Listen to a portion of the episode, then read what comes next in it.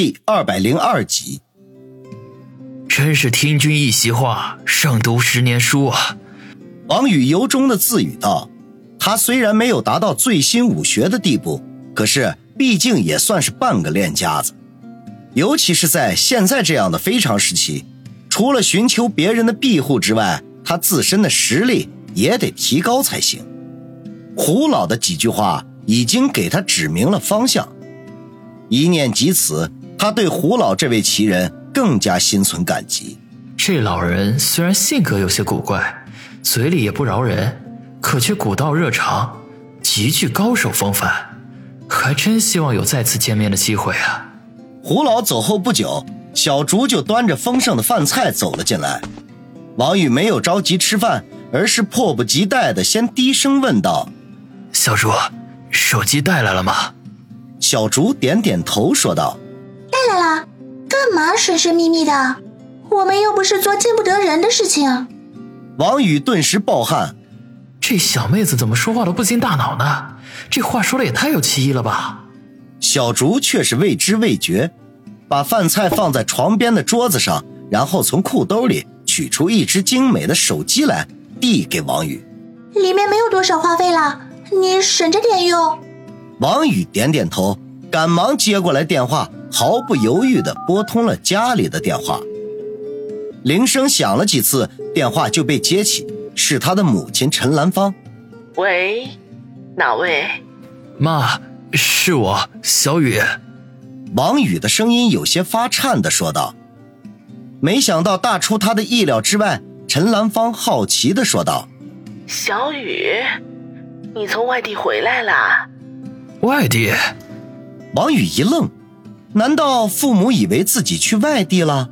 还是有人这样告诉他们的，心思电转，为了不令家里人担心，他立刻笑着说道：“没有，可能得十天半个月才能回去。这次怎么出去这么久啊？”陈兰芳问道。“啊，事情比较多。”王宇含糊的回答。他开公司的事情一直都还没跟家里人说，直到现在还都以为他仍旧是个的哥呢。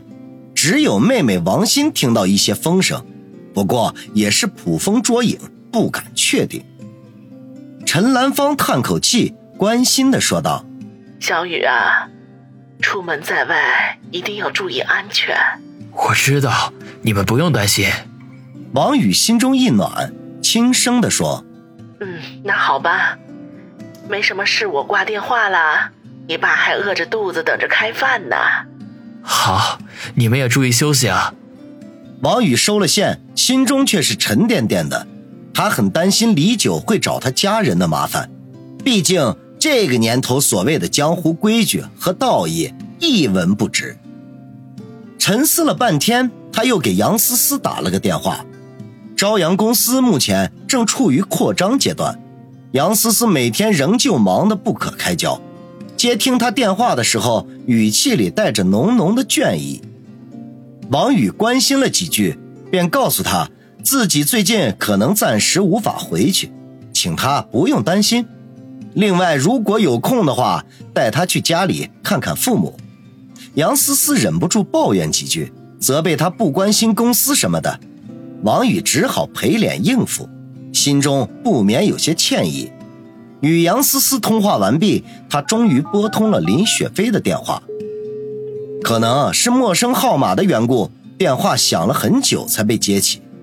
林雪飞带着几分警惕的喂了一声：“雪飞，是我，王宇。”王宇沉声的说道：“啊，王宇，你终于打电话来了，可担心死我们了。”一听到是王宇的声音，林雪飞顿时激动了起来。随后，话筒里传来急促的脚步声，然后就听子双惊喜的叫道：“啊，宇哥哥，是你吗？你在哪里？你有没有事儿？老杨说你中毒了，现在都好了吗？人家担心死了。”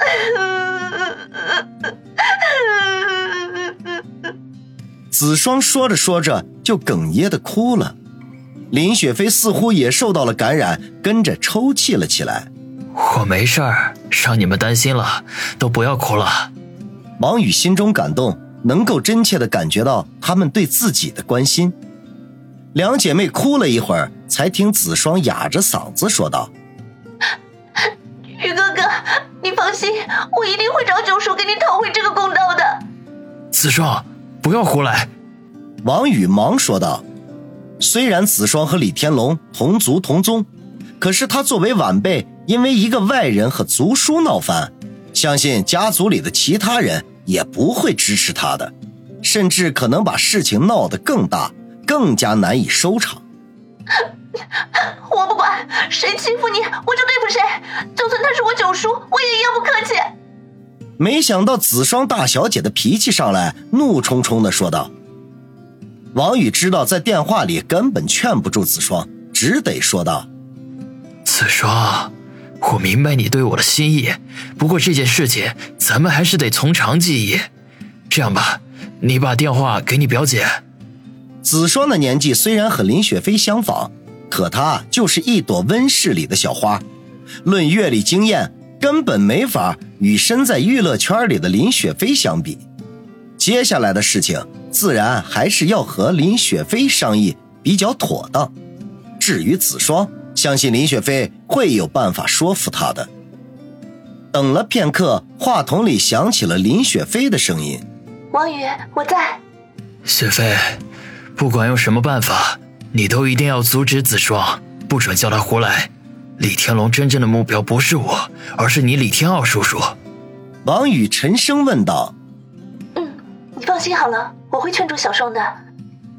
林雪飞显得冷静许多，声音也压得很低。王宇，李家的事情很复杂，可能牵扯到继承权的问题。这件事情本来与你无关，可是因为你曾经与我李叔叔接触过，外面的人肯定以为你是我李叔叔安排在家族之外的人手。唉，尤其是最近一个月，你建立的朝阳公司横空出世。更是令某些心怀不轨的人感到不安，李九只是其中之一。我相信李叔叔其他的兄弟姐妹也都在暗中观察着你的一举一动。接下来你可能会面对更多更大的危险，所以现在当务之急是设法摆脱掉李叔叔给你带来的这个身份。只要证明你对李家兄弟们争夺继承权的事情没有威胁，那么你身边的危机自然而然就会解除掉。以那些人的身份和地位。绝对不会无聊到和一个平民百姓浪费时间的。王宇听完林雪飞的一番话，不禁一阵的愕然。光是一个李九就差点要了他的命，如果李家其他人也来对付他，恐怕他要死无葬身之地了。不过情况也并非完全不乐观，至少有两个人不会找你麻烦，一个自然就是我李叔叔。嗯，在外人面前，我都是叫他李叔叔的。其实私底下我叫他七叔，另外一个就是子双的爸爸李八爷，并不是因为子双的缘故，而是他对争夺继承人根本不感兴趣。林雪飞继续说道。王宇嗯了一声，李家兄弟十一个人，除了这两位，剩余的九人都可能对他出手，恶劣的情况根本就没有一丝的改变。王宇，七叔那边我会设法联系。